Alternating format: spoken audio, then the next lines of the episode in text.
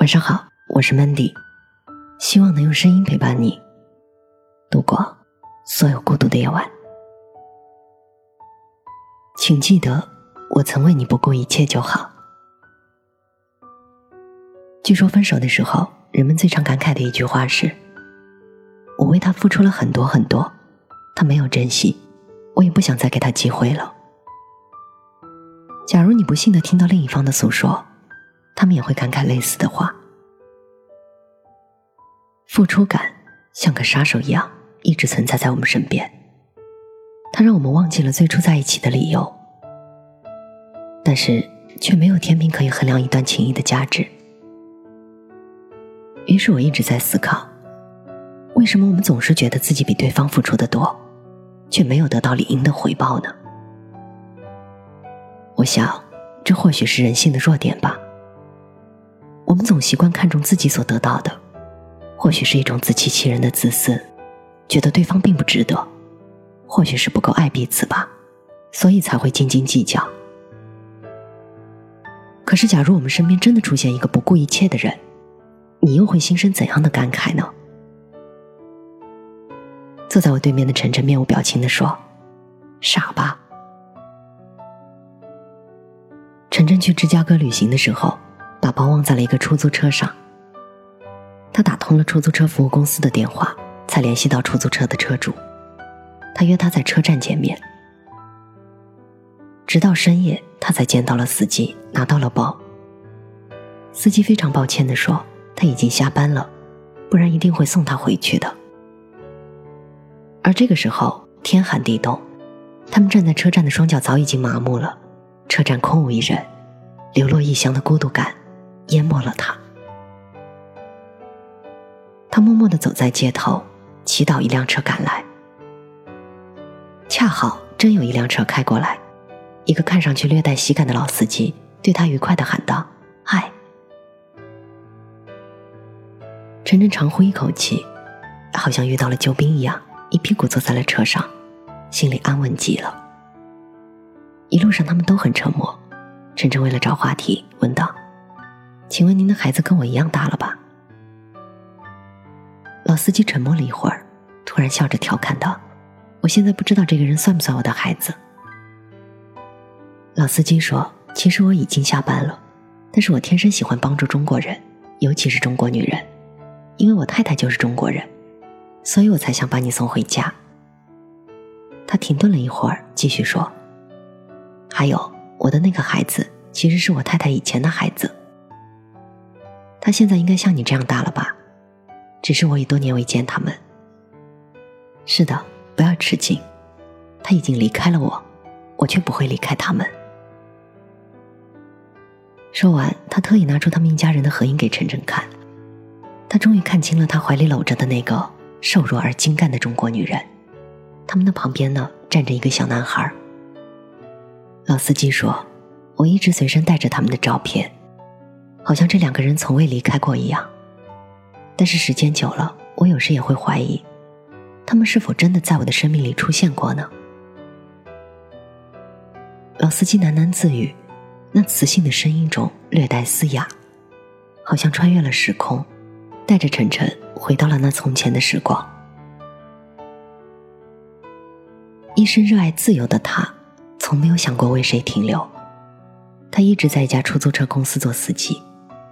一次偶然的机会，一个泪流满面的中国女人乘车，却没有钱给他。好心的他把她送到了他的住处。大概是他身上的善良感动了他，或许是他远在异国，急需一种温暖。他热情的追求着她，如春风染绿般，他内心的大地终于被这种暖风吹满了耀眼的绿。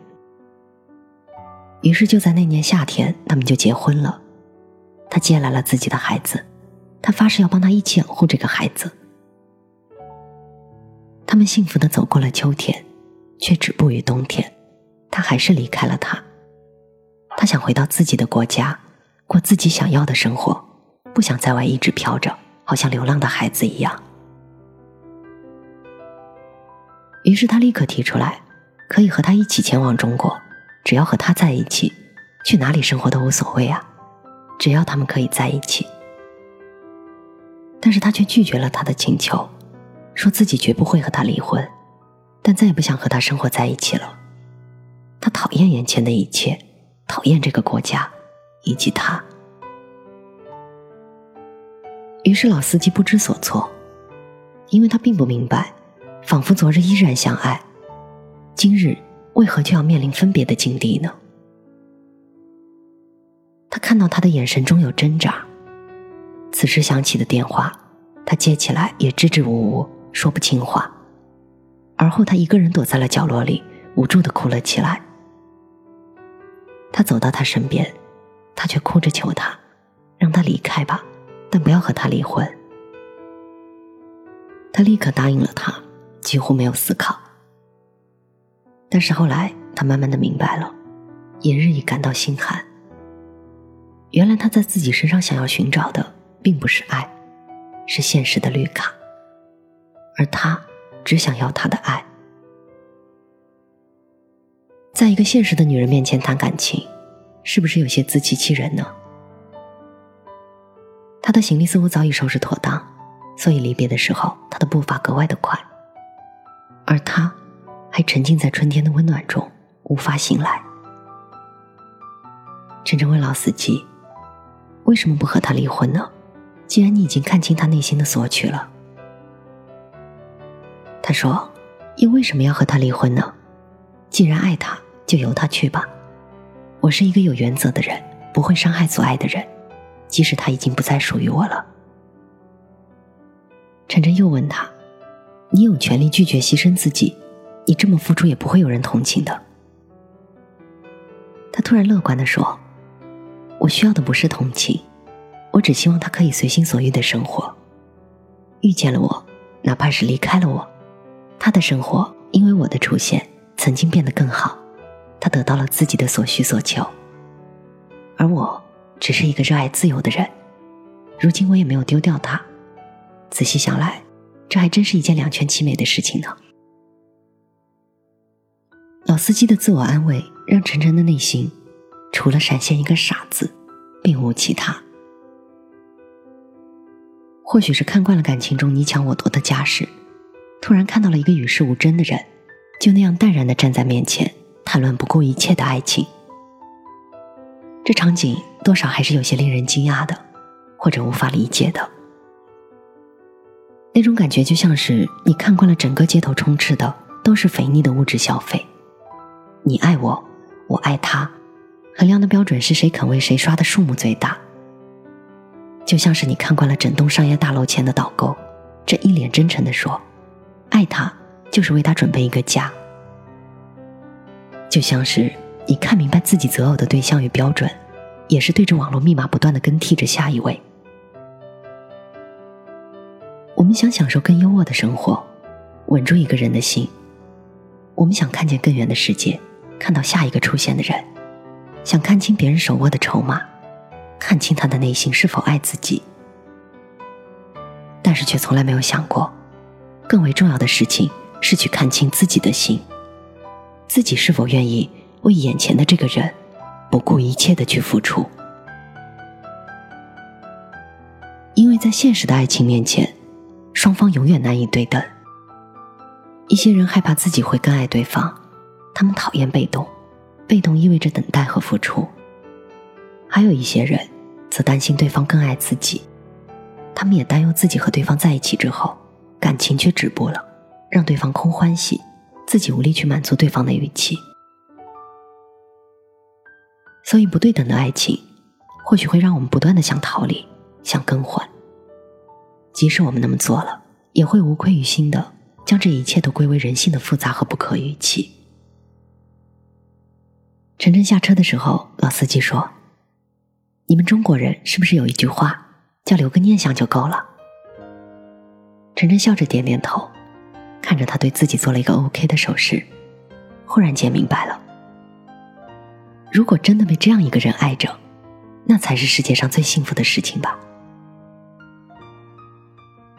他从不在乎对等与否，也从不去想付出感，甚至也不去想那个离开的人是否还爱他。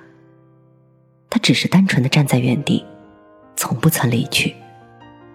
他带着一颗孩子般纯净的心，去守护着他。他活在一个念想里，一等就是那么多年，从来不舍得伤害他。即使他已如此残忍，陈真问他：“可是你觉得他还会回来吗？”应该会吧。假如他再一次没有钱打车回家，恰好我又载到他，上帝不会那么残忍，一定会另有安慰吧。之后他笑着调侃道：“不来也没有关系，至少会记得我曾不顾一切的爱着他吧。”好吧，但愿上帝不会忘记每一个善良的人，即使被遗忘，也希望有一束光，会永远照耀在他身上。